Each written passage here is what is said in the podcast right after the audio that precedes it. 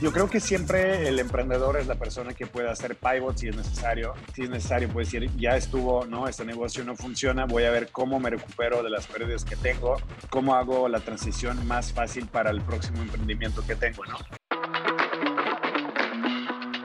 ser realista, obviamente como que soñar, pero soñar como que bien, con, con algo que tienes que tener como que métricas, ¿no? O sea, tienes que entender que es posible que no. Puedes salir, puede no salir, pero tienes que hacer todo posible para que salga. Entonces, pues ya, como, como se dice, sin miedo al éxito, ¿no? Mientras más vas a pensar o tener el miedo, más rápido te va a comer la competencia, menos vas a poder hacer. Bienvenido a Estado Mental, gracias por tu tiempo. Sé que andas ocupadísimo, sé que andas en, en Los Ángeles Em, quiero empezar esta conversación hablando del tema de emprendimiento. Eres muy joven y además empezaste a emprender en este, pues en este mundo y sobre todo en México hace siete años. Empezaste haciendo cabinas de impresión de fotografía en Instagram y hace siete años pues era bastante eh, interesante y disruptivo lo que estabas haciendo en ese momento. ¿De dónde nace la idea de tener tu propia empresa? Porque sé que hay un background por ahí, pero quiero saber de dónde nace. ¿Por qué tener tu propia empresa y no pues, nada más trabajar para alguien? Claro, de hecho es, es, es, muy buena pregunta. Yo creo que como que empecé a emprender o pensar en emprendimiento porque uno de los amigos de la familia en, en Rusia, ¿no? Es un emprendedor muy grande, ¿no? O sea, si vamos a compararlo con, con México, él tenía la red de supermercados como Chedraui aproximadamente allá en Rusia. Entonces, desde seis años como que lo conocí, ¿no? Y desde ese momento dije, oye, yo quiero crear algo grande, quiero ser emprendedor, ¿no? Y yo creo que de allá como que nace la idea de que quiero hacer algo mío, ¿no? Y luego, eh, tal cual, bueno, mi historia es, es, la siguiente. Yo, tal cual, la primera vez que visité México tenía dos años. Mis papás trabajaban allá en la embajada, ¿no? Entonces, como que desde niño empecé a empaparme de la cultura mexicana. Me encantó. Entonces, hasta de dos a cinco años estuvimos en, cuando tenía cinco años, este, regresamos a Rusia. Estuvimos allá en Rusia, luego fuimos a Cuba por un año, luego otra vez regresamos y luego en 2007 otra vez volvimos a ir a, a México y pues ya estaba un poquito más consciente, ¿no? Estaba más grande y obviamente me enamoré aún más de México, entonces regresamos cuando tenía 13, allá este, en Rusia eh, acabé preparar, bueno, o sea, tal cual prepa, ¿no? Y de hecho un fun fact es que yo iba a la misma prepa de donde salió el creador de Tetris, del juego. Entonces tenía el background en tecnología, más bien como matemáticas, programación, todo, todo, bueno, toda esa parte, ¿no? Pero luego ya estaba muy harto de todo eso, o sea, me parecía muy bien, pero me aburría muy rápido, entonces dije, no, yo quiero algo hacer algo distinto en la vida y fue a estudiar finanzas, ¿no? Eso también yo creo que provenía, ¿no? De, de mí, eh, de que te dije, ¿no? Que desde seis años ya quería emprender, quería, quería, ver cómo lo hago y creo que, bueno, la carrera de finanzas me pareció muy agradable en ese momento. Y bueno, de hecho, entonces como que entré a la, la universidad, eh, la terminé en 2015 y justamente este año ya me mudé a México. Mi hermano ya estaba viviendo en México, entonces como que tuvimos esa idea de, hacer las fotocabinas. Bueno, básicamente vimos esa idea en Rusia, como que estaba con hype allá y todos los centros comerciales estaban luchando por tener la maquinita esa, ¿no? Y pensamos, oye, pues en México hay muchos usuarios de Instagram, hicimos el research, vimos que realmente el mercado estuvo muy bueno. Pero justamente eh, lo que pasó es que, bueno, arrancamos, conseguimos la inversión. Aquí también red flag, ¿no? Nosotros levantamos la inversión. Yo tenía en esa, en esa época 20 años, 21 años, yo creo. Y justo cuando me dijiste que hace 7 años empecé, empecé a aprender, dije, la verdad es que pasaron 7 años. O sea, como que para ¿En, mí... ¿En qué momento? Sí, ¿en qué momento, no? O sea, ya llevo muchos años seguidos aquí en México, después de que regresé ya en la vida ya de emprender, de hacer algo. Y básicamente lo, lo que pasó es que los centros comerciales en México fue una de las cosas que no consideramos, ¿no? Tenían, son grupos grandes, no es como que cada uno es independiente, y entonces fue bastante complicado de vender el producto, ¿no? A, a grupos grandes como Grupo Danos. Fibra 1, este, estos. Fibra 1, exacto, exacto. Todo, todos esos grupos, entonces como que siempre tienen primos, primas que quieren meter productos. Aparte, pues eso es, también en Rusia existe, ¿no? Como, yo diría que es como corrupción corporativa. Este nepotismo bueno, nosotros... de, de, tener a tu, a tu familia y a tus cuates claro, en, en los negocios. Claro, ¿no? claro Claro, sí, y entonces como que los learnings, eh, bueno, nosotros empezamos con nuestras propias cabinas, luego empezamos a vender franquicia, de hecho logramos colocar las máquinas en Querétaro, en, Ciudad de México, en Mercado Roma, Ante, eh, perdón, Antara, en Querétaro, en Antea, ¿no? Entonces como que estábamos en los spots muy buenos, pero literal como que mm, el mercado no aceptaba este concepto, querían cobrarnos, nos cobramos como mil dólares por el metro cuadrado o menos y nuestra maquinita no ocupaba nada, entonces en un momento dijimos, oye, no es escalable y está mucho, muy como diferente a lo que pasaba en Rusia, ¿no? Y bueno, al final del día nosotros hicimos el pivot, ¿no? Y convertimos esas cabinas y empezamos a dar tal cual el servicio de aumento de engagement para las marcas, ¿no? Como un chavo de 21 años, sin conocer el país de lleno, o sea, consigue capital y dice, ok, voy a, eh, a emprender. Quiero entender qué pasaba por, por tu mente. ¿Eras consciente de lo que estabas haciendo? Porque pues querías emprender, empezaste a hacer franquicias, empezaste a hacer como a meterte las plazas en negociar con estos grandes operadores de centros comerciales, estas fibras, a los 20 años, ¿no? 21. Sí, justamente, justamente, fíjate que en ese momento, ¿cómo conseguimos capital? Mi hermano trabajaba en una empresa de, que era una, una startup eh, de facturación, ¿no? Que en México pegaba, de hecho, hasta hoy en día pega mucho, ¿no? Como que todos los que timbran el, las facturas y todo eso. Y entonces allá, este, uno de, de los inversionistas de esa startup, como que, bueno, mi hermano los conocía y entonces yo dije a mi hermano, oye, vamos a armarlo, ¿no? El proyecto de cabinas y todo. Y dijo, va, ¿no? Entonces como que después de terminar la carrera, compré el boleto y ya me fui a México, ¿no? Entonces, y estábamos ya en las pláticas antes de que saliera de, de, Rusia. Y pues bueno, básicamente al momento de llegar, este, ya teníamos la inversión, ¿no? Bueno, de hecho eran como que etapas, porque creo que fui en agosto de 2015 y luego ya como que hicimos el como MVP, ¿no? Ya teníamos cabina en nuestra casa, funcional, ya que imprimía las fotos, aceptaba métodos de pago, ¿no? Entonces la mostramos a inversionistas y ya metieron el dinero. Pero el problema era de que ellos pidieron 49%, ¿no? O sea, es también una cosa que tienen que aprender los emprendedores que nunca puedes dar cuando nosotros descubrimos que deberíamos de, que los centros comerciales querían 50 máquinas colocar de una vez en todos los centros comerciales, pues ya no es, eh, no, no, no, es un negocio para ti cuando ya no tienes 50% de tu empresa, ¿no?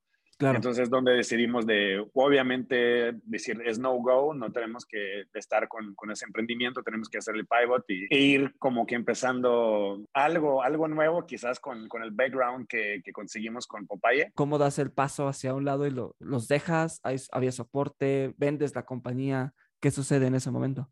bueno, el modelo también fue, yo creo que también lo que hicimos que fue, que fue necesario, pero también fue error, ¿no? Que normalmente también como que si quieres comprar franquicia, buscas tu lugar y todo eso. Y nosotros al revés, como que para agilizar las ventas empezamos a negociar los spots por los franquiciatarios. Y eso era también el error, ¿no? Porque cuando no funcionaba o, o que, por ejemplo, de, de, de repente como que, no sé, comentaban, oye, seguro hay lugares mejores, tú dices, no, pues, o sea, yo te ayudé a colocar la máquina rápido, ¿no? Entonces como que fue un poquito misunderstanding allá. Y pues bueno, básicamente a los franquiciatarios que aceptaron el nuevo modelo, les ofrecimos también empezar a trabajar con las marcas, ¿no? Los hicimos independientes y les comentamos, son white label, ¿no? Eh, aquí está toda la tecnología, vamos a dar el soporte más de la parte de fotocabinas para engagement, ¿no? Que eran hashtag printers que imprimían las fotos directamente de Instagram con un hashtag predefinido. Y entonces como que sí, obviamente hicimos este eh, también como que la transición de la parte de uh, B2C sales que tenían sus kioscos en centros comerciales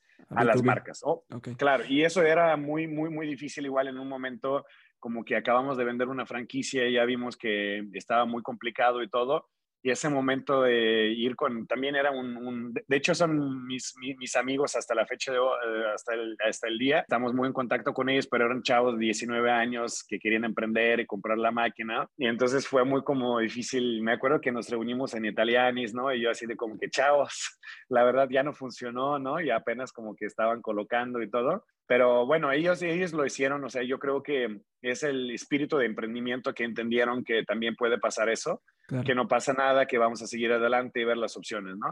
Y a ¿Cómo? la fecha de hoy, ajá, Perdón, eh, no super rápido, la, la, fecha, la fecha de hoy nosotros estamos en contacto, tienen su agencia de marketing, ¿no? Están también emprendiendo y siempre nos comunicamos y nos ayudamos entre nosotros. Hace unas semanas hablaba con, con Diego Plaza. Diego Plaza es, es el director eh, y cofundador de los Elliot Awards en México. Conoce todos los, le llama los líderes digitales, ¿no? Entonces todos los influencers, líderes digitales, hace una premiación para ellos. Y además de ser el, el CEO de los Elliot Awards, el director, tiene a su cargo, dirige una revista, la revista Líderes, que es una de las revistas más reconocidas en el país. Y habla un poco del papel. Y le dice, a ver, ¿cómo logras que una, una revista sobreviva en un momento en el que pareciera que todo es tecnológico y que pues una revista la consumo en una página web y tal. Y hablaba de que al final hay cosas que se vuelven un, un culto, son objetos de culto. Y hablábamos de los libros que al final hay gente que un libro es un libro en papel y por más que quieras leer en Kindle, yo, soy igual. Yo, soy igual. Este, el sentir el cargar se vuelve tu compañero y él me decía eh, lo mismo con, con la revista, ¿no? Y además que eh, ese tipo de revistas pues son atemporales porque la historia de Alexander, de Cressy, pues estará ahí eh, forever, ¿no? Porque pues al final son tus inicios, tu historia y, y valdrá lo mismo hoy que en 10 años. Entonces pues se vuelve este objeto de culto. Y, y, con esto iba un poco a, te, cuento esto porque ahora que me dices esto de la impresión de, de, fotos de Instagram, hablamos un poco de los tiempos de los productos. ¿Tú crees que llegaste antes, llegaste después? Porque al final, fíjate que hablamos también de que hay tanto y entre tanto no hay nada porque te pierdes. ¿Cuántas fotos hoy tú tienes en Google Fotos o en iCloud donde los tengas? De repente regresas y dices, ah, puta, sí es cierto, tengo esta foto aquí, ni me acordaba. Y, yo he llegado al momento en el que tengo que imprimir fotos que me parecen importantes porque si no se pierden en, en, el mundo de contenido que hay. Y caso Instagram, ¿no? Entonces subes a lo mejor fotos muy buenas que se quedan ahí y que no las tienes impresas. ¿Llegaste antes? ¿Llegaste después? ¿Por qué crees que no termina de cuajar en ese momento? Y fíjate que nosotros lo que vimos, la verdad, el, el, el modelo, no, no, teníamos ningún problema con el modelo de negocio en el sentido de que, por ejemplo, en Antea generaba muy bien. El tema es que no puedes cobrar mil dólares por una maquinita así, ¿no? O sea, tal cual la tienes que considerar como si fuera una máquina de masaje, ¿no? Como que algo que realmente es como que da add value a tu centro comercial, ¿no? No es un negocio que genera como Sephora, ¿no? no sé, este, la cost, ¿no? O sea, algo que, que, tienes que cobrar así. Y justamente ese era el error, ¿no? Porque en México funcionaba muy bien, pero en Rusia funcionaba muy bien, porque los centros comerciales entendían, o sea, justo yo digo que entramos un poquito antes de lo que entendieran el valor agregado, ¿no? Porque tal cual eh, tomaban las fotos en el centro comercial, subían con el hashtag de Ampeam, ¿no? Y todo eso. Eh, allá el momento también con sus amigos imprimían las fotos, agregamos la opción de hacer selfie y ya aparecía la ocasión, ¿no? Del lugar y todo eso. Entonces yo creo que llegamos en el momento eh, para centros comerciales un poquito antes de que podían eh, como entenderlo. Para las personas, igual dependía mucho de la ocasión, ¿no? Por ejemplo, en Ante, en Querétaro, entendía todos que era la máquina para impresión de fotos. En Ciudad de México nos había tocado un poquito así de que pensaban que era la máquina para pagar parking, ¿no? Entonces, como que estaban, a veces encontrábamos en, en, en eh, ajá, como los tickets de...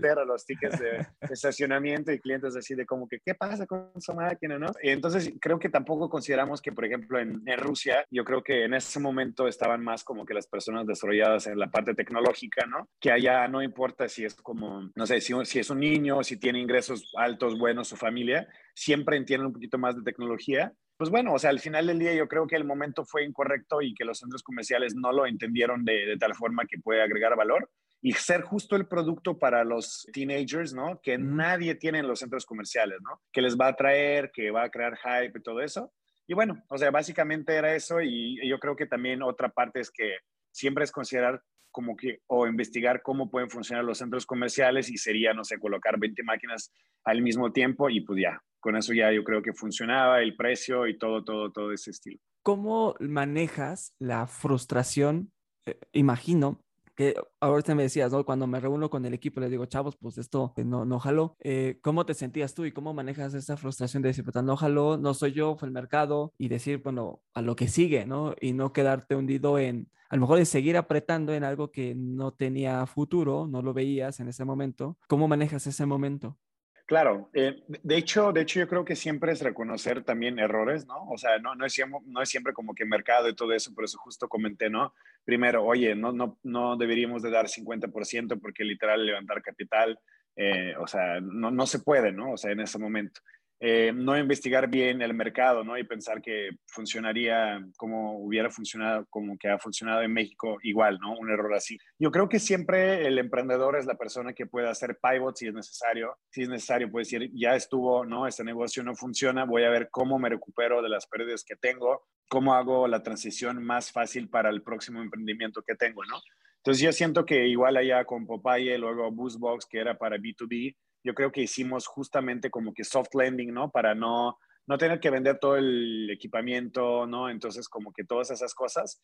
Y era como que para recuperar las pérdidas, ya como que quedarse tablas y ya ver qué, qué es lo que vamos a hacer después, ¿no? Entonces como que yo creo que fue el momento muy, muy importante que hicimos Pivot, no no tuvimos miedo de hacerlo, ¿no? Porque al final del día, tú dos años estás vendiendo franquicia, estás platicando con centros comerciales y de repente, pues ya te entras en un nuevo mercado que es B2B. Básicamente también era B2B porque negociamos con centros comerciales, pero es distinto, ¿no? Eh, pero es eso, o sea, yo creo que nunca perder, el, o sea, tiene, ser realista, obviamente como que soñar, pero soñar como que bien con, con, con, con algo que tienes que tener como que métricas, ¿no? O sea, tienes que entender que es posible que no. Eh, y pues básicamente es eso. Yo creo que el equipo siempre te va a seguir, siempre y cuando reconoces tus errores y cuando ven que tienes la visión de cómo salir de la situación. ¿no? Es, es, es, lo básico que hasta que pasa hoy en día en Creci, en cualquier otra startup donde tienes que realmente estar al 100 y no, no tener miedo de emprender.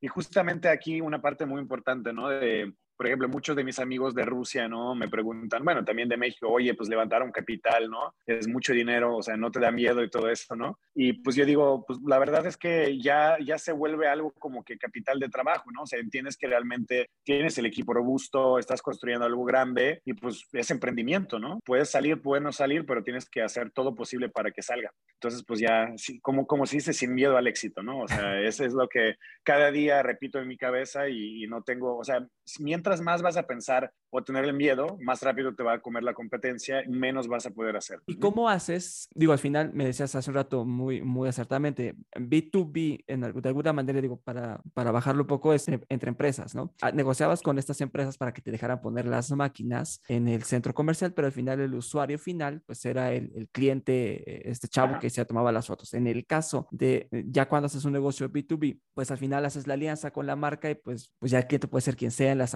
actividades o en los eventos que estas marcas hayan tenido. ¿Cómo haces para mantener estas relaciones? Es decir, yo vi algunas fotografías que tenías en las cuentas de, estos emprendimientos y había activaciones con Netflix, con, con American Express. ¿Cómo consigues esas, Huawei, sí, muchos. esas cuentas tan grandes que uno las ve y dice, ¿cómo le hiciste? ¿Cómo llegas y les tocas y dices, oye, vamos a hacer esto? ¿Cómo presentas el proyecto? ¿Cómo estás detrás? Porque a veces es, es complicado. ¿Cómo lo viviste? La verdad es que también como que, bueno, yo, yo lo digo un poquito en otro, como que una técnica de venta, ¿no? Que se llama es lend and expand, ¿no? O sea, pero es como que se aplica más para SAS, ¿no? De venta de que, no sé, por ejemplo, una herramienta como Zoom, ¿no? O sea, la vendes a las personas en la empresa grande como Microsoft, a los que son como, no sé, junior level, ¿no? Y luego como que se sube y ya como el, el management ya dice, oye, esa herramienta está muy buena, ¿no? Pero yo lo aplico más así de como que primero empezamos a dar los eventos gratis, este, por ejemplo, hacer eventos gratis como para Rappi, entonces como que para las marcas reconocidas, ¿no? Y yo creo que también lo que ayudaba fue que tenía, creo que la base es siempre tener networking fuerte, ¿no? Siempre estar en LinkedIn, siempre como que comunicar, o sea, justamente ahí escribí al CEO de Rappi,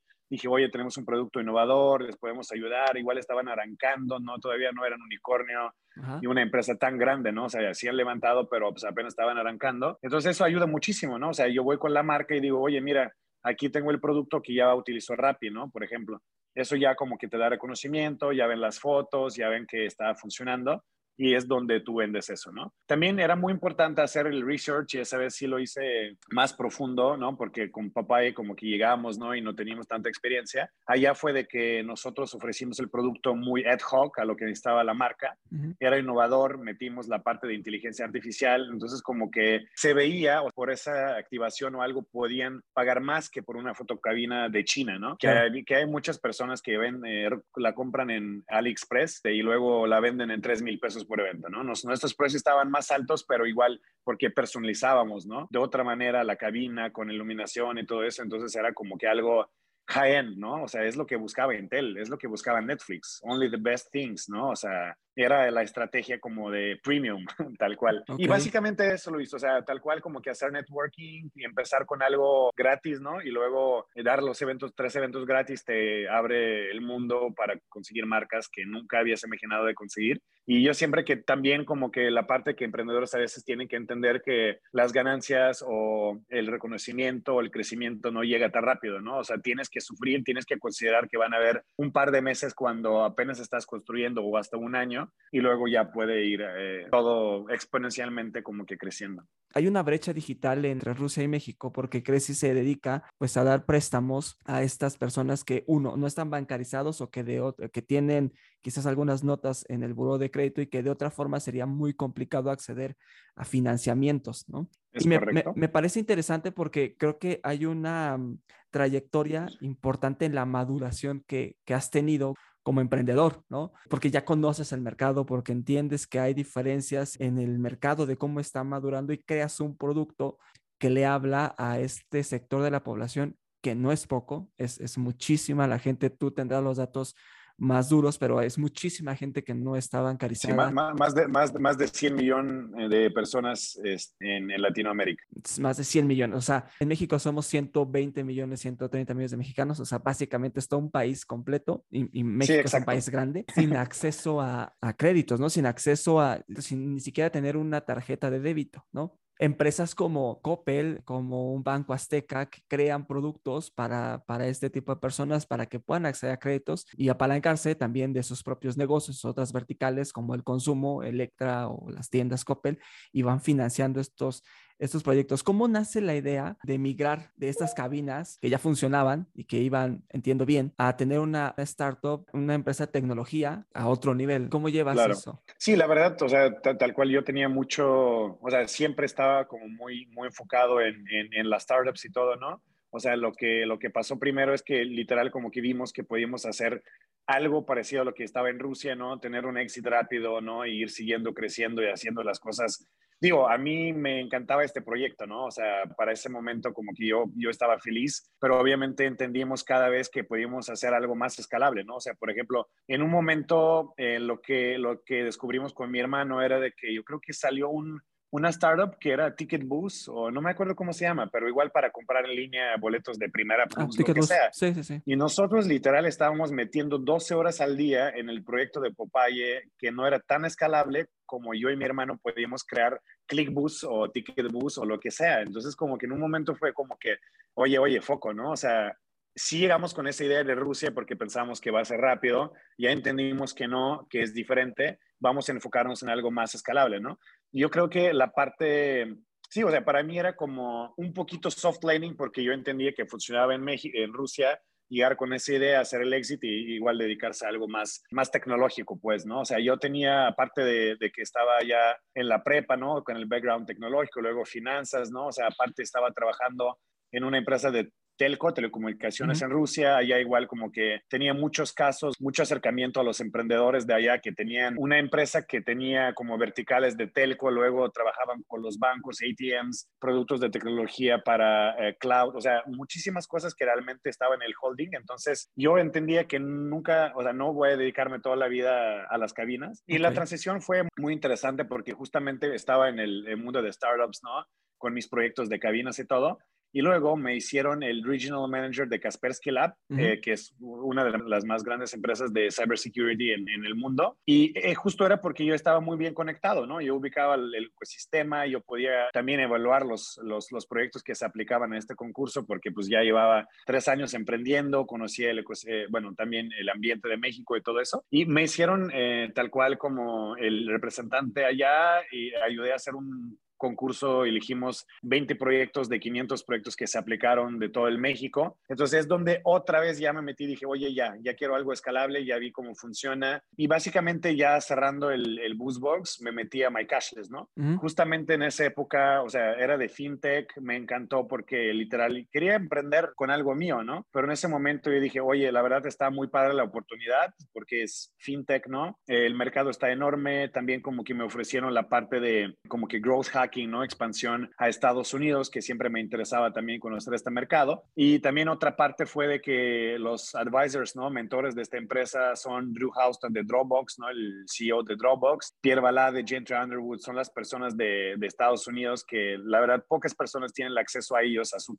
a su conocimiento, pues, ¿no? Y yo justo estaba en este ambiente desde que entré a MyCashless, conociendo cosas increíbles cada día, empapando, viendo cómo se levanta el capital en Estados Unidos. Igual a MyCash les ayudé a hacer pasos importantes allá con el levantamiento. Y es como que la historia, ¿no? O sea, como que ya empecé a crecer donde literal quería crecer en la parte más de fintech porque siempre me emocionaba toda la parte de tecnología financiera, pues estudié también finanzas, ¿no? Y todo eso. Y básicamente lo que vimos con, con mis co-founders es que habían tarjetas en México como Albo, ¿no? Claro, un poquito más innovador, pero como Vexi y todo, y dijimos, la verdad, no cambia nada, o sea, es como que una tarjeta de débito o crédito adicional en el pocket, y hay muchas, ¿no? Y nunca vas a cambiar casi nunca vas a cambiar como que tu tarjeta de BVA por los beneficios que da, ¿no? O claro, sea, tarjeta de débito, un crédito, seguros. el soporte eh, que puedas tener, porque incluso hay compañías que no lograron la, en México la aprobación de la... El message.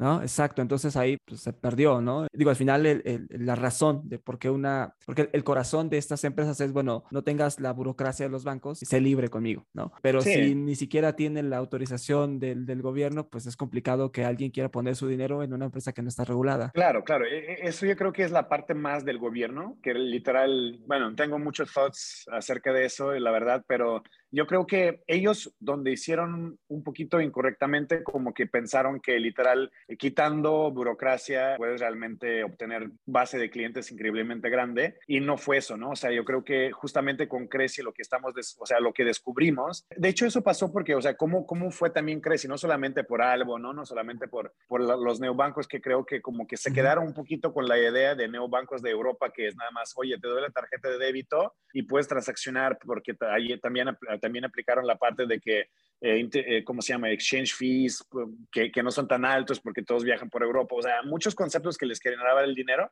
y en México no. O sea, nada más era la tarjetita y era esta, la tarjeta de algo. Y pues yo también puedo abrir una de BVA, ¿no? O sea, ¿cuál es la diferencia al final del día? Que me dan 50 pesos por hacer recarga con algo, pues tampoco es el negocio para ellos, ¿no? Entonces como que estamos un poquito hartos, ¿no? De que, oye, ¿por qué no hay productos como Chime en Estados Unidos, como eh, Revolut, ¿no? Que igual ofrecen más servicios como venta compra de acciones, ¿no? Cosas así como algo, algo de ese estilo, ¿no? Y nosotros, yo, creo que sale también un poquito la idea de Creci porque yo siendo extranjero fue para mí muy complicado de conseguir la tarjeta de crédito. Eh, y yo sí tenía ingresos, o sea, yo tenía la empresa, yo tenía muchas cosas y no me daban, ¿no? Entonces yo dije, oye, pues está muy mal al final del día hay opción para el banco para revisar mis movimientos y si BBVA, o sea, tenía la cuenta con ellos, tenía el acceso directo y no me daba, ¿cómo pueden hacerlo otros bancos? ¿no? O sea, no pueden acceder a ese dato.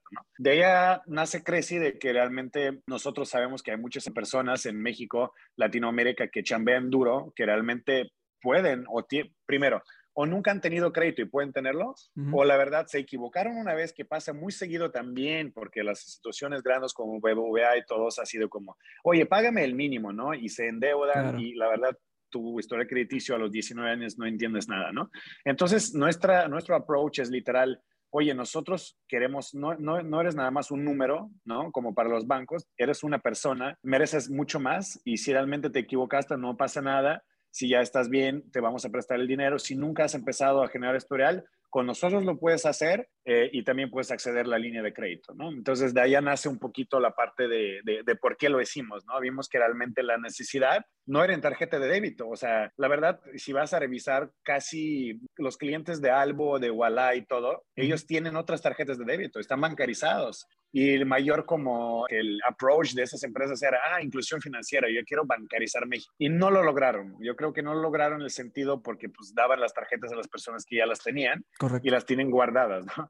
Y entonces yo, creo que, y no digo que está mal, o sea, seguro van a hacer también el pivot o van a agregar más productos y van a sobrevivir, pero es lo que nos hizo pensar en Creci, ¿no? Acceso a crédito, acceso a algo que nunca has tenido por la banca tradicional. Igual como que era, ¿no? O sea, MVP con, con nuestro propio dinero, que también yo creo que una recomendación a, en el sentido de, de, préstamos y todo eso, que es mucho más riesgo para los inversionistas. Y yo creo que una de las partes porque invirtieron nosotros, porque estamos prestando desde nuestro dinero, ¿no? Y dijeron, esos chavos ya van con todo, o sea, ni siquiera esperaron la inversión de Friends and Family y todo empezaron a prestar y ya tenemos resultados y a base de esos resultados ya conseguimos primeros cheques de, de inversión. Bienvenido al único curso que te llevará a tener un podcast realmente exitoso y convertirte en un podcast master. En este curso quiero compartirte todos los aprendizajes que he tenido a lo largo de los años. Si estás pensando en iniciar un podcast y no sabes por dónde comenzar, o ya tienes un podcast y quieres profesionalizarlo, estoy seguro que todo el contenido que preparamos te será de mucha ayuda. Mi nombre es Luis Salinas y quiero contarte que desde 2019 comencé mi podcast llamado Estado Mental. Estado Mental es un espacio en donde he tenido la oportunidad de platicar con gente súper chingona. Empresarios, atletas, emprendedores, chefs, artistas, ilustradores, productores, personas que han dedicado su vida a cumplir sus sueños. Además, el podcast me ha permitido involucrarme en nuevos proyectos, generar contactos, dar conferencias y por supuesto que se convierta en una fuente de ingresos y un generador de empleos. Tu podcast exitoso es un curso donde te llevaré de 0 a 100 en la creación de contenido. Revisaremos las bases del podcasting, te compartiré estadísticas que te darán una visión más amplia de cómo puedes convertirlo en una fuente real de ingresos para ti. Hablaremos de cómo conseguir invitados, cómo preparar un episodio, con qué equipo debes comenzar. Son más de 40 clases de entrenamiento, misiones semanales, sesiones de preguntas y respuestas. Te brindaré un workbook para que no se te escape nada cuando estés empezando tu podcast. Además, compartiré contigo el checklist que yo utilizo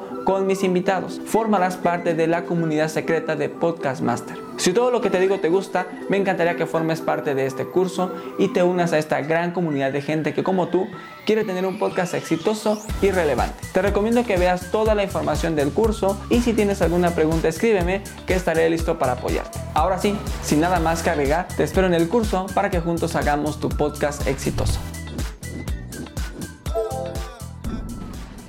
¿Cómo te ha ido? O sea, digamos, justo ahora dices, oye, empecé con mi propio capital y los de tus, tus, tus co-founders, porque es complicado, digo, lo estoy pensando porque al final es, el riesgo es alto, entendiendo que pues le, prestas a gente que justo no tiene un acceso al banco y no sabes cuánto gana, no sabes si te va a pagar. ¿Cómo mides esa tasa? ¿Cómo, ¿Cómo haces para que eso no pase contigo y cómo controlas el riesgo? Claro que sí, o sea, tal cual la parte, ¿por qué también como hay pocas empresas que entran en el field ¿no? de, de préstamos? Es porque tal cual necesitas eh, aprender el modelo de riesgo, ¿no? Entrenarlo. Y es cuando realmente, o sea, por eso estamos muy felices con inversionistas que tenemos hoy en día, ¿no? Que, que los primeros que confiaron en nosotros y muchísimas gracias a ellos son de CAPEM de Guadalajara, que tienen su empresa para, para dar préstamos a los pymes, pero préstamos inteligentes. Igual ellos invirtieron en varios chavos eh, que están en YC, ¿no? Eh, eran, era nuestro primer cheque. Luego, obviamente, Platinum Ventures de Chile, que realmente confiaron en nosotros, son, son muy buenos y nos ayudaron muchísimo también con el levantamiento.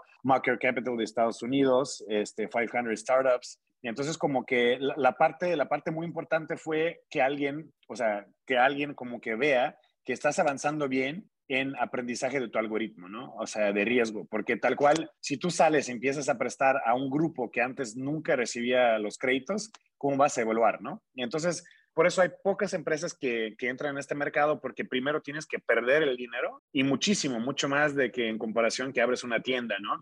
Abres una empresa de SaaS, ¿no? O sea, es como que prestar y saber que no te va a regresar el dinero, ¿no? ¿Por qué? Porque el modelo no entiende, o sea, no va a entender si vas a tener casos positivos, nunca vas a tener un algoritmo robusto, ¿no? Entonces nosotros prestamos a todo el mundo porque pues deberíamos de tener esa data de quién va a pagar o no. Y una cosa muy importante, Luis, nosotros sí sabemos la capacidad de pago, o sea, muchas cosas porque al momento de registrarse en Creci, la persona conecta su cuenta bancaria a nuestra aplicación, entonces tenemos el acceso, lo mismo que te piden como de estado de cuenta, al momento de que solicitas un préstamo, pero es automatizado, ¿no? Nosotros tenemos algoritmos que revisan comportamiento de, gasto, los ingresos que tienes, bla, bla, bla, bla, muchos patrones allá que detecta. Luego la parte de conexión, eh, actualmente nosotros prestamos solamente a trabajadores de plataformas, ¿no?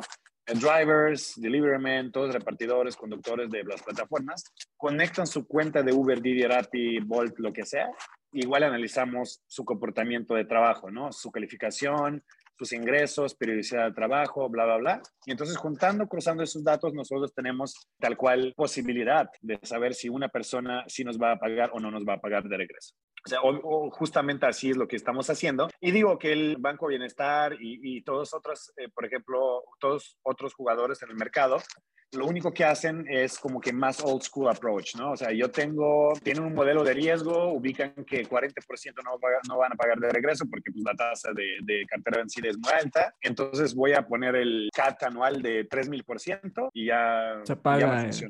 Exacto, exacto. Y lamentablemente justamente las personas que no son pagadores, por esas personas pagan los que realmente quieren pagar, ¿no? Y es lo triste, la Claro. verdad. Y, y ese es donde estamos trabajando para detectar las personas que realmente van a pagar de vuelta para poder tener las tasas aún más competitivas, aunque actualmente las tasas son de nuestras son muy competitivas en comparación con aplicaciones que nada más como que no revisen data alternativa, ¿no? O sea, Claro. estamos mucho más bajo del mercado. Y porque si la tasa fuera muy alta, eh, pues terminas castigando a quien paga y se vuelve un, un crédito impagable y los terminas alejando y terminan, pues no termina de cuajar el modelo, porque se vuelve Es muy correcto, caro. es correcto. Ah, Allá tal cual hay, hay, hay como eh, truqui- tr- tricks, ¿no? Cómo lo hacen, ¿no? Y como que normalmente prestan nada más una vez y ahí es más fácil de, de, de medir, ¿no? Como el riesgo de no repago, pero estás en lo correcto. O sea, tal cual lo que hacen es exprimir a las personas que pueden pagar, que paguen por las personas que no pueden pagar y así como que el modelo ya se vuelve como profitable, ¿no? Para esas empresas de old school, ¿no? Que realmente no ocupan data alternativa, que lo hacen como con ojos cerrados, nada más eh, basado en matemáticas, estadísticas de, de cómo funciona, ¿no? La cartera. Pero ¿cómo has visto el tema de inversión en Latinoamérica? Principalmente pienso en Capital Semilla o estos ángeles inversionistas que de repente es complicado el que puedas acceder a ellos. Allá lo que recomiendo siempre, eh, primero, dos fondos de, de, Latinoamérica. Yo creo que ya, ya hay buenos, buenas señales, ¿no? De que de todas maneras ahorita Y Combinator sacó su, su propuesta de invertir 500 mil dólares, ¿no? Pero básicamente este, 125K no es suficiente literal para poder sobrevivir varios meses. Y si, por ejemplo, no levantabas en el demo day por el hecho de que hiciste pivot o lo que sea, como que te caías y, y pues era mucho más complicado de, de, volver a levantar el dinero. Pero bueno, la parte aquí es que realmente los inversionistas de, de, de Latinoamérica estaban mal acostumbradas,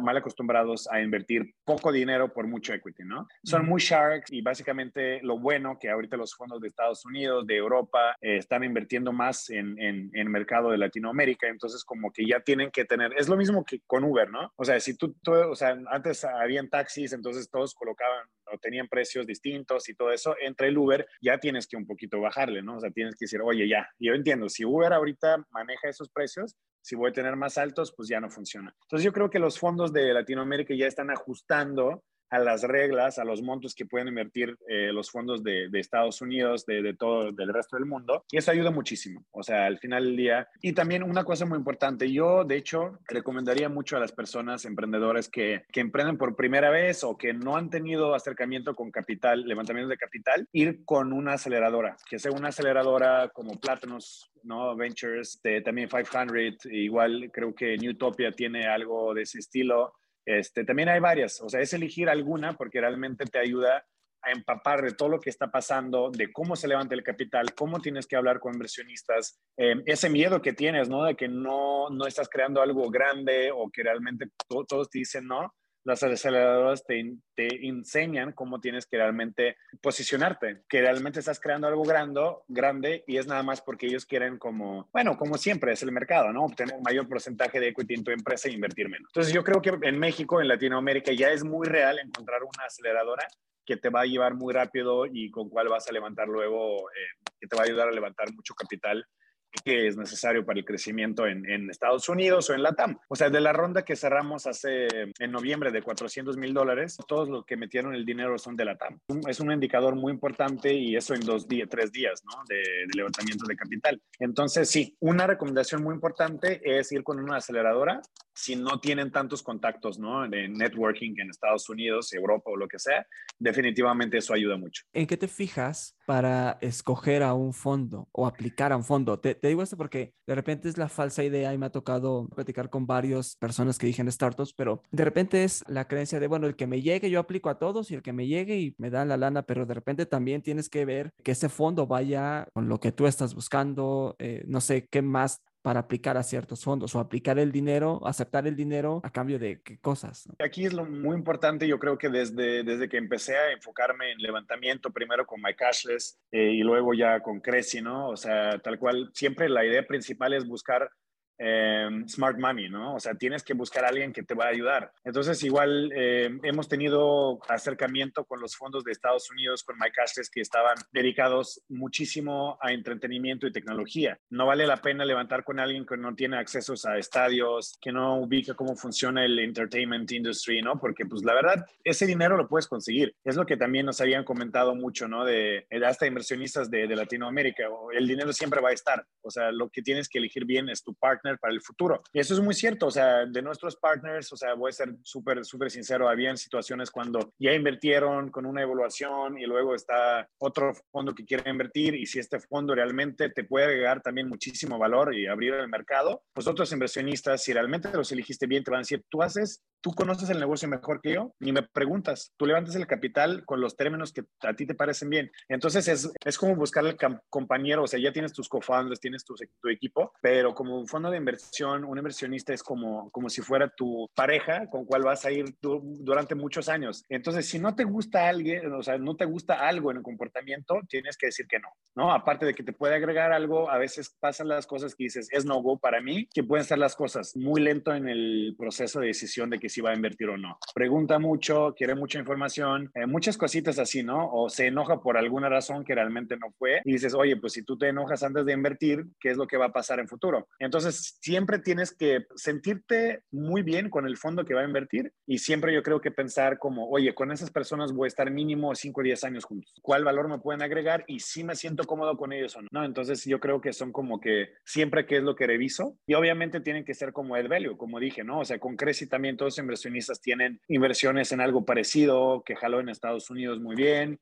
En el caso de también de, Latinoamérica, son las personas que invirtieron anteriormente en FinTech, en, en Y Combinator, en las empresas de YC y todo eso, ¿no? Porque tienen el networking necesario, conocimiento y mentalidad, que es lo más importante. ¿Hasta qué punto, Alex, crees que un inversionista, un emprendedor, perdón, un emprendedor debe pensar en el futuro y buscar rondas de inversión? Mi pregunta es, ¿hasta qué punto tú crees que tienes que estar buscando rondas de inversión y que no se vuelva esta burbuja que pueda explotar en algún momento? Aquí lo más importante es que yo creo que inversionistas también están más se enfoca más en los números, obviamente siempre, eh, siempre y cuando, o sea, más bien, también depende mucho de la estrategia, ¿no? Puedes tener un negocio que quieres que sea rentable, es un modelo de crear una startup, ¿no? O sea, ya, ya te vuelves como profitable, no sé, haces una salida a la bolsa o lo que sea. Es que justamente es lo que pasa y como lo piensan Sharks de, de México, ¿no? Y ellos dicen, oye, aquí nadie sale y no hace IPO, ¿no? O sea, aquí casi no, nunca pasa eso. Entonces yo tengo que invertir en alguien que va a generar el dinero porque en mis negocios que yo hice antes, así funcionaba. Y entonces se cambia un poquito con las startups porque tú puedes, dependiendo de la estrategia, que por ejemplo puede ser el éxito, oye, estoy nutriendo mi, mi empresa con el dinero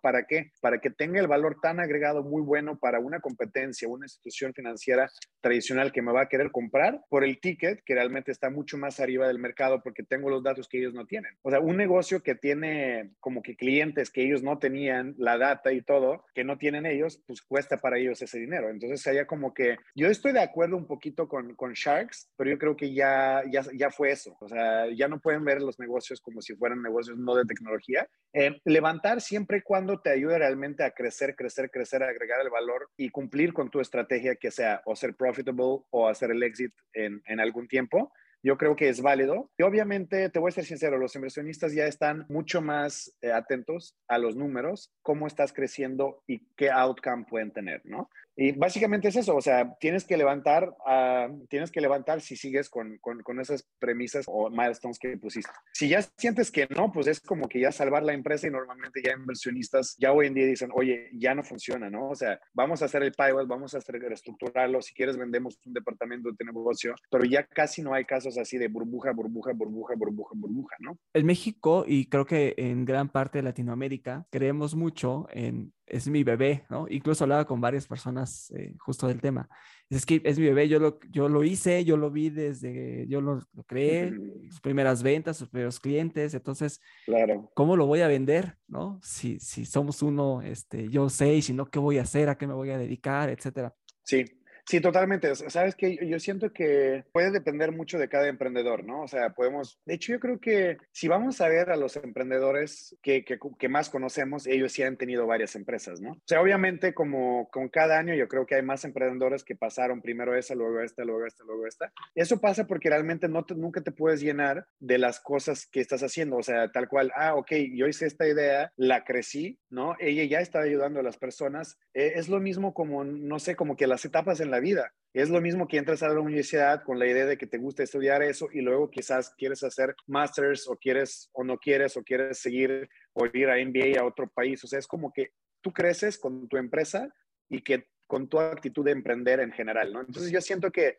puede funcionar muy bien y te quedas con esa empresa por muchos años, pero aún así vemos muchas empresas, pero eh, muchos, muchos CEOs co-founders que se meten nada más a advisory board y ya dejan de hacer algo en esa empresa, ya empiezan un nuevo venture o lo que sea, ¿no? Yo la verdad siempre también que me preguntan, oye, ¿para qué necesitas el dinero? ¿Por qué haces Crazy, no? ¿Por qué haces como, eh, por qué emprendes? Porque yo siento que en toda mi vida no voy a poder hacer tantas empresas. Puedes hacer como 5, 6, 7 probablemente durante toda la vida, pero no puedes crear 100 mil, ¿no? O 2 mil. Entonces mi idea principal es justamente poder ver las personas o detectar las personas que tienen ideas que cambien el mundo, que lo mejoran y darles posibilidad con mi tiempo y mi capital que ya tengo, que es mío, para poder impactar más a todo el mundo, ¿no? En el sentido, en, buen sentido, ¿no? Entonces, es, la misión que yo tengo, ¿no? O sea, es, mi visión de cómo, para qué yo emprendo. Y básicamente pueden ser diferentes eh, tipos de emprendedores. nunca hay nada, como que perfil malo o bueno, ¿no? Todos ven, lo ven diferente. Claro.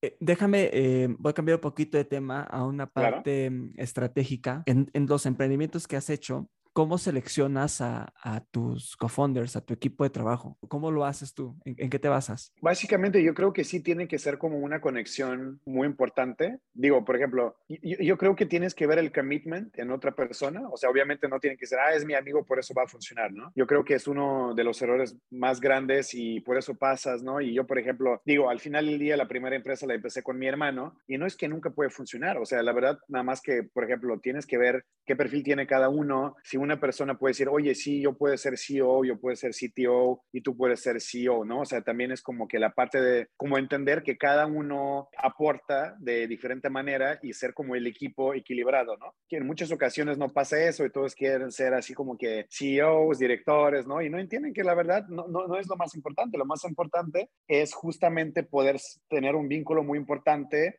entender uno a otro y es lo que revisan también los fondos de inversión, ¿eh? o sea, ellos se enfocan muchísimo en el equipo y en Estados Unidos aún más porque pues a veces como que se cambia la idea en tres meses después de que empezaste a crear el producto, ¿no? Pero bueno, regresando, ¿en qué me enfoco? Primero es el commitment, tienes que saber que esa persona anteriormente hizo algo, ¿no? O estaba muy consciente de lo que estaba haciendo y lo estaba con congruencia haciendo, ¿no? O sea, no puede ser una persona que está en todos lados y al final no sale nada, ¿no? Esa es la parte importante tiene que tener la, tener la habilidad de aprender rápido. Es lo que siempre también tengo, o sea, como que tomo en cuenta, ¿no? Porque puede ser que tú puedes empezar una área donde no eres profesional y luego crecer súper rápido porque te aprendiste muy rápido de hacer otras cosas en la vida, ¿no? Eso también. Y básicamente, digo otra vez, de los amigos no, no pasa nada, al revés, funciona muy bien, pero tienes que realmente ver otras habilidades que tiene esa persona antes de que es tu amigo. Y eso es muy importante. ¿Cómo gestionas tus equipos de trabajo? ¿Cómo es un, un día a día? ¿no? Hace un rato decías también eh, el tema del CEO, que todo el mundo quiere ser CEO, pero quiero preguntarte específicamente cuáles son las funciones de un CEO. Porque justo eh, por, por decir yo soy el CEO, soy el founder, yo soy la cara de la compañía, creemos eh, malamente que es este, pues no hace nada, ¿no? Cuando las posibilidades son más grandes y la toma de decisiones son muy importantes. ¿Cuáles son las funciones de un CEO y cómo gestionas tu día a día y tus equipos de trabajo para pues estar pendiente que los objetivos estén generando. Claro, creo que igual se cambia mucho, ¿no? Dependiendo de cómo estás progresando, ¿no? Ahorita, por ejemplo, tenemos 12 personas en total en el equipo y empezábamos nada más nosotros tres, que también era muy importante, igual como un consejo para los equipos. Digo, lo ideal es también encontrar co-founders tecnológicos, ¿no? O sea, por ejemplo, yo obviamente tengo background en tecnología, pero dejé de programar hace siete años. Este, entonces, como mis co-founders son muy, muy, muy buenos en eso, ¿no? O sea, ellos antes tenían boutique de desarrollo de software que desarrollaba la tecnología para este, Discovery Kids, Aeroméxico, este, Allianz, ¿no? Entonces, como que ellos son muy buenos y nunca hemos tenido que contratar en los primeros seis meses a alguien más, ¿no? Entonces, es también como que saber que si creas una tecnología, tienes que tener personas que saben con la tecnología en tu equipo. Eh, pero bueno, básicamente se cambia mucho dependiendo de la etapa, pero yo siento que primero que tienes que ser el pilar, ¿no? O sea, tienes que demostrar hacia dónde vas, siempre tienes que como que hacer, investigar cómo está funcionando el mercado y justamente depende de, del CEO, ¿no? Es como, oye, vamos allá o vamos a otro lado. Obviamente todo se toma en conjunto, no las decisiones, pero si las otras personas están dedicadas más a tecnología y todo, obviamente no tienen lamentablemente la posibilidad de estar tanto tiempo enfocado siempre en, en pensar cómo vamos a avanzar con la empresa. Si es, si es, em, si conviene o no conviene levantar ahorita, ¿no? Si conviene o no conviene comentar esta cosa o esta cosa inversionista, ¿no? Entonces es como que yo creo que primero tener la visión hacia dónde vas, saber venderla y venderla a inversionistas, también como que pensar muy bien, eh, es una parte que es muy interesante, ¿no? De, de todas maneras como que tienes que saber cuánto runway tiene, ¿no? O sea, siempre es como que, oye, si mañana no tenemos el dinero, me van a decir a mí, porque otras personas, o sea, mis cofones se dedican más a la parte tecnológica, ¿no? Y o parte de operaciones, pero de todas maneras es como que, oye, Alex, qué pasó, no? Entonces, como que siempre vives con varios estreses así de que, como, ajá, de, de, varios lados, ¿no? Si vamos bien con el producto o no, si estamos cumpliendo con las metas, si tenemos el dinero para el día de mañana, ¿no? Entonces, yo creo que es más estratégico hacia dónde vas tener a todos contentos porque la verdad es lo más importante. Si las personas de tecnología no están contentos, no están emocionados, pues tampoco entonces va a funcionar rápido el desarrollo. Si las personas de soporte al cliente están quejándose porque están estresados, igual no va a funcionar bien porque, pues, o sea, te van a dar malas calificaciones del app. Entonces, como que yo creo que ser pilar, ser el centro para que las personas vean la actitud, vean hacia dónde vas, hacia dónde va la empresa y para que se sientan cómodos contigo, ¿no? Yo creo que es de las cosas más importantes. ¿Cómo los gestionas? Eh, ya, ya son, claro. es un buen número de personas. ¿Cómo, ¿Cómo haces que el día a día funcione y cómo los motivas y bajas el objetivo que tú traes hacia el equipo y que se comprometa con él y lo, y lo ejecute. Claro, nosotros tenemos actualmente la parte fundamental eh, es la parte de que tenemos un COO y CTO. Entonces, obviamente, toda la parte de, de operaciones la lidera, de, bueno, se llama José Ángel y, y, obviamente allá estamos muy en contacto porque hay mucho como, como que las, la división está muy blurred, ¿no? Porque literal, llevo muchas partes legales también, que es una, una otra cosa que literal como que levantar en Estados Unidos o ser compliant en Estados Unidos o en Caimán es muy distinto con todos los inversionistas y todo eso. Pero básicamente como que estamos yo estoy más cerca con COO, ¿no? Y CTO tiene un poquito más de libertad, ¿no? Para poder manejar el equipo. Pero aún así, nosotros tres actualmente, gracias a que tenemos más personas, tenemos más tiempo para ver lo estratégico hacia dónde vamos y todo eso, porque en cada departamento, aparte del C-level, está una persona que es el senior, ¿no? Entonces, como la parte de desarrollo, de todas maneras, hay una persona que lidera a todos los chavos ingenieros y CTO nada más está como, también todos programan, de hecho, hasta la fecha de hoy, pero está como que más tranquilo, ¿no? Podemos ver la parte más de negocio, de la visión, de levantamiento de capital, que ahorita también es muy importante. Y básicamente es eso, o sea, yo nada más me encargo, también hacemos, por ejemplo, All Hands cada semana y es donde preguntamos a, todos, oye, ¿qué es lo que aprendieron, no? ¿Qué es lo que podemos mejorar? ¿Cómo ven donde nosotros les fallamos, no? O sea, también una pregunta muy importante que, que hacemos de la manera muy sincera y cosas así, ¿no? Entonces, como que siempre estar en contacto, obviamente como que tener eh, un poquito de como que los que se encargan de manejar, bueno, o sea, como que de cada departamento y luego ya como que vamos bajando en la all hands para poder estar más eh, cerca de esas personas. Y obviamente nosotros ocupamos Slack, ¿no? Donde igual todos están, todos ubican que Alex está 24/7, pueden escribir las cosas de hasta servicio de, cliente, ¿no? Y obviamente ahí le voy a contestar, voy a dar mi opinión, visión, cómo podemos mejorar o si tiene alguna duda, igual ella siempre estoy, ¿no? Entonces, somos muy unidos. Obviamente, mientras más vamos a crecer, vamos a intentar de poner como que seniors, ¿no? Para que se encarguen y luego ya lo que es necesario nos llevan a, arriba para que tomemos la decisión. ¿Cuáles son los KPIs más importantes que, que revisas con, con, tu equipo? ¿Cuál es la brújula que dice, este sí, vamos por buen camino o hay que apuntar ciertas cosas, ¿no? Apalancar ciertas cosas. Claro que sí. Básicamente cada departamento tiene sus KPIs, ¿no? O sea, yo, yo creo que lo, lo más importante es como digo, KPIs en el sentido de soporte al cliente puede ser la parte de satisfacción, ¿no? O sea, de cómo contestan. De hecho, nosotros siempre eh, somos learners, siempre entramos nosotros los socios a revisar eh, qué es lo que nos escriben en el chat, en WhatsApp, ¿no? Cómo se comportan, qué es lo que podemos mejorar. Eh, también como que, sí, o sea, más bien es, es la parte de, de, de, qué tanto nos ponen de calificación y todo eso. Básicamente es eso para el servicio al cliente. Lo del desarrollo es justamente la parte que nosotros tres decidamos hacia dónde tenemos que ir. Eh, tenemos obviamente siempre todo muy mapeado, el roadmap de desarrollo, los tiempos que tenemos que cumplir y pues allá son KPIs de, de, cumplir con las metas que pusimos en el sentido de desarrollo de producto y levantamiento y toda esta parte pues igual se define, o sea, está definido qué es lo que queremos levantar, en cuánto tiempo, si se cumple bien, si no se cumple tienes que trabajar más fuerte, ¿no? Entonces como que por el momento, eh, KPIs están muy claras, ¿no? Porque pues, básicamente somos 12 si crecemos rápido, pero sí se puede mapearlo muy bien. A nivel comercial, ¿cómo bajas la comunicación con tu, tu usuario final, tu cliente, ¿no? O sea, al final, entiendo que ahorita los préstamos son eh, para personas de plataformas, pero ¿cómo haces la comunicación con ellos? O sea, directamente haces un deal con la, con la empresa, con Didi, con esas plataformas, o haces una comunicación digital para llegar a ellos y, y monitoreas ese resultado. Eh, tal cual nosotros tenemos la conexión, o sea, el journey es el siguiente, o sea, tal cual tenemos el widget donde la persona elige la plataforma donde trabaja, proporciona sus credentials, nosotros automáticamente ingresamos utilizando esa data, obviamente todo está encriptado, cifrado y todo eso, entonces nunca en ningún momento, ajá, como que es la comunicación con Didi eh, directamente o con Uber o, o, lo que sea, tenemos el acceso gracias a que tienen ellos abierto su código de API uh -huh. y nosotros nada más tenemos el acceso en el modo de lectura, ¿no? Entonces, básicamente nada más poder ver estados de cuenta en el banco o estados de ingresos que tienen las personas eh, en las aplicaciones, su calificación y todo eso. ¿Cómo llegan de forma eh, orgánica, digamos? ¿no? Sí, llegan, llegan. De hecho, llegan muchos, o sea, nosotros también en su momento cuando todavía no levantamos, o sea, o levantamos capital, pero igual estábamos como que por levantar más, eh, a veces dejábamos de promocionar la aplicación porque pues llegaban orgánicamente 30, 40 solicitudes diarias.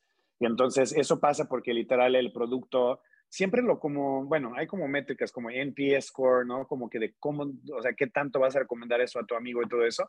Pero lo que vimos es que literal el producto, encontramos el Early Product Market Fit muy bueno para, para trabajadores de plataformas porque no estaban atendidas, no estaban atendidas esas personas, ¿no?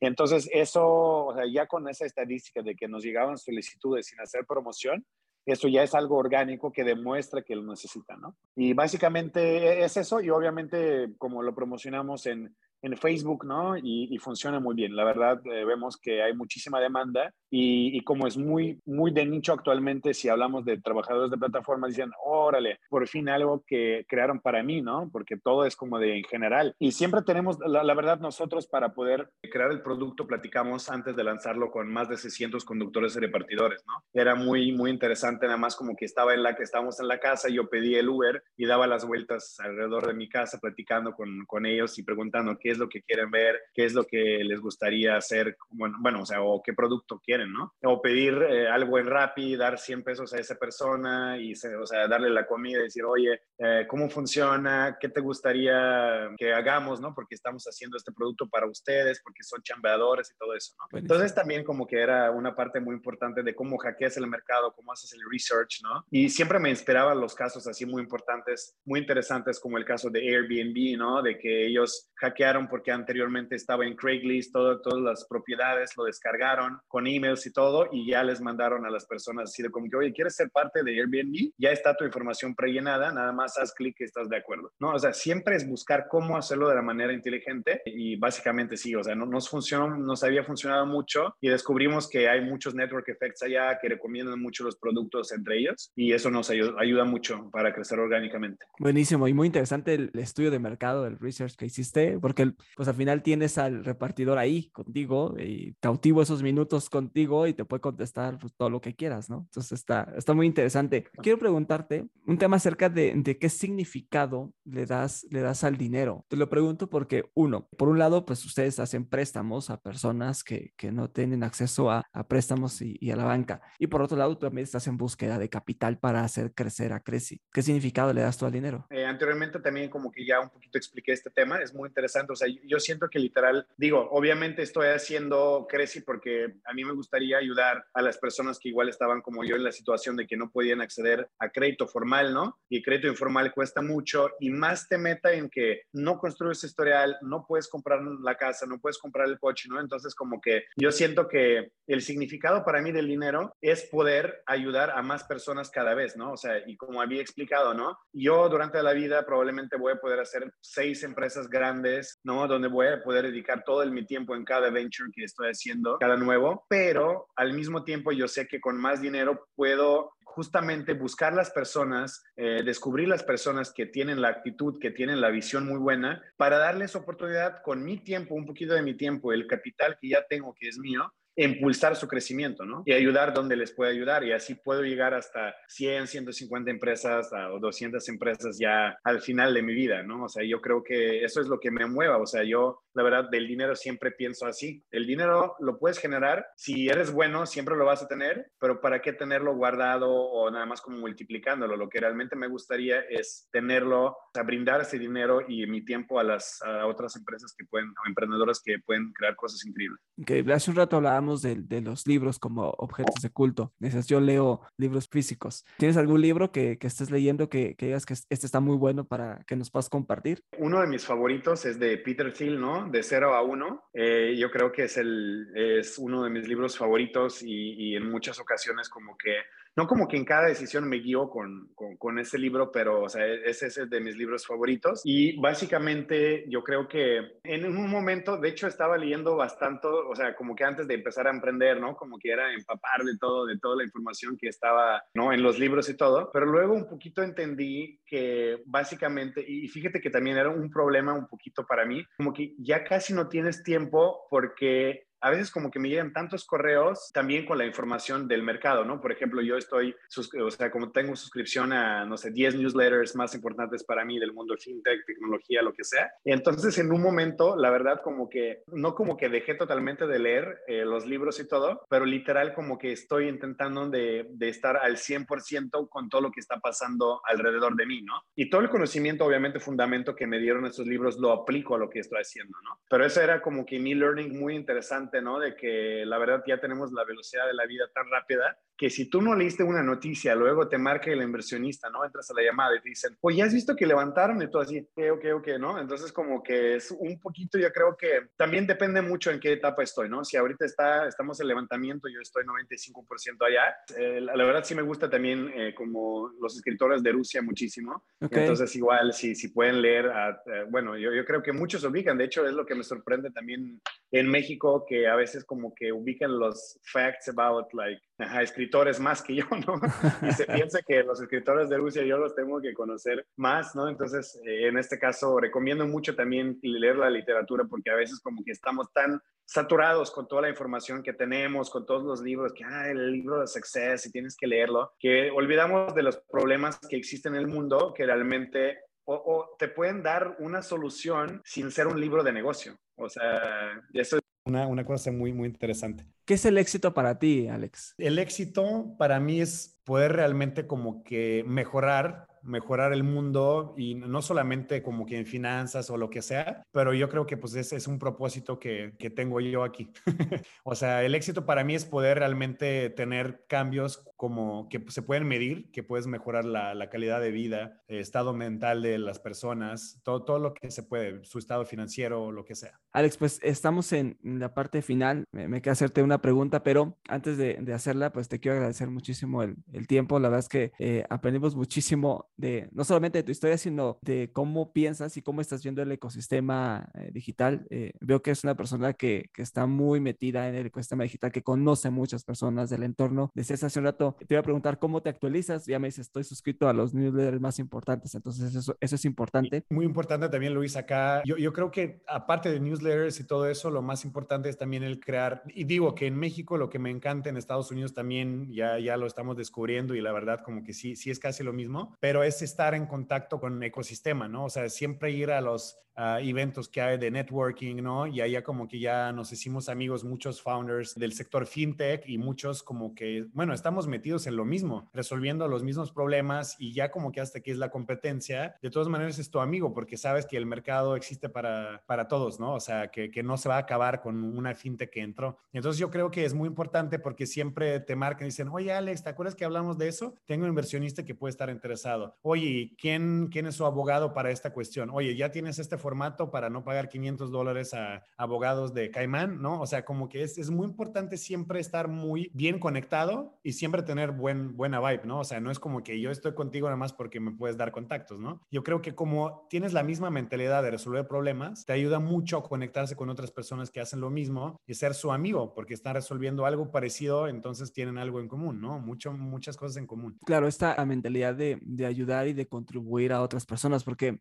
muchas veces no contamos nuestras ideas o nuestro proyecto por, por miedo a que nos vayan a volar o para qué le cuento a mi competencia. Y justo lo que es ahora, ¿no? Pues es en este ecosistema es ayudarnos, eh, porque el mercado es muy grande y la oferta de valor que tienes, o sea, tú y yo podemos tener el mismo producto, pero la oferta y, y la forma en cómo atendamos al cliente y cómo lo bajemos va a ser completamente diferente y el cliente va a tomar una decisión. Y también puede ser que empezaron con algo, ¿no? Con una solución más amplia, ¿no? Para trabajadores de plataformas y luego entendieron que no pueden ofrecer la parte de financiamiento porque pues es algo más específico, ya se quedan sin ella y pues somos como podemos... Un brazo, ¿no? un brazo y nosotros al mismo tiempo igual podemos eh, brindar servicios que son más así de la parte de contabilidad, lo que sea, ¿no? Pero es eso, ¿no? O sea, siempre y cuando tú estás abierto, ¿no? A platicar, a ver oportunidades de sinergia que puedes crear, es lo mejor, porque al final del día todos van a crecer juntos y compartir la experiencia, yo creo que es lo más, es lo más importante, aparte de como que leer newsletters, ¿no? Y eso es muy importante para estar como muy, muy al 100, porque no, no cada vez te pueden decir algo así, ¿no? O no cada día te escribe el, el amigo de otra startup uh, de fintech, ¿no? Y te dice, oye, ¿has leído de ta, ta, ta, ¿no? Obviamente como que tienes que estar actualizado. Buenísimo. Alex, pues la última pregunta que le hacemos a los invitados es si has roto los patrones mentales que has tenido que romper en tu vida? Yo creo que uno de los más importantes, eh, por ejemplo, cuando estaba en Rusia y como que decidí de venir a México, me parecía muy fácil de ir a México, ¿no? Porque pues estaba viviendo allá, pero era totalmente distinto, ¿no? Porque ahí vivía con mis papás, iba de todas maneras a la escuela de, de embajada de Rusia, ¿no? Y entonces como que al final del día llegando allá, lo más como que grande que rompí es como, oye, tienes que salir de la burbuja, ¿no? Porque estaba con mi hermano, estamos metidos en el proyecto, entonces es muy distinto, o sea, muy complicado de tener la misma vida que tenías en Rusia, ¿no? Que tienes 100 conocidos, todo el mundo te conoce, ¿no? Y de repente como que te encierras. Igual eh, la barrera fue porque regresé a Rusia en 2009, ¿no? Entonces como que sí hablaba español, pero igual como que debería de como que restablecer todo lo que conocía, ¿no? O sea, entonces era también muy complicado en, en un momento, ¿no? De poder, como, como te había eh, comentado, ¿no? Vender el producto a grupos de centros comerciales más grandes de México y agarras teléfono así de como que ah, yo estoy haciendo eso, o sea, como que hablas todavía no tan bien, ¿no? O no puedes manejar la venta, ¿no? Porque vender también es un talento, pero pues tienes que tener eh, buen verbo, ¿no? O sea, saber cómo armar un chiste, ¿no? En un momento o lo que sea. Y eso me realmente fue como que tres meses de sufrimiento de como que, ah, si lo estoy haciendo bien o no, pero me ayudó muchísimo mi hermano porque me dijo, oye Alex, tú agarras el teléfono, les marcas, te van a entender o no te van a entender, no importa, porque de todas maneras entienden que no hablas perfectamente español, no eres de acá, no pasa nada, luego te vas a aprender a hacerlo. Y ya en tres meses ya me sentía muy cómodo marcando a todo el mundo, saliendo a cenar con todo el mundo, ¿no? Como que eso yo creo que era muy importante para mí. Entonces los founders que llegan a Estados Unidos o a algún otro lado de emprender, les recomiendo de una vez eh, tratar de alejarse un poquito de la comunidad con, con, con cual pueden estar, que es comunidad rusa, mexicana, estadounidense, lo que sea, y intentar un poquito de entrar a hacer networking, porque las personas siempre son, los siempre son buena onda, la verdad. O sea, digo, ecosistema para eso existe, todos están listos para ayudar y aprovechenlo. Gracias por llegar al final de este episodio. Recuerda seguir nuestras redes sociales, encuéntranos en Instagram, TikTok y YouTube como Estado Mental Podcast. Por mi parte es todo, nos vemos y escuchamos pronto. Bye bye.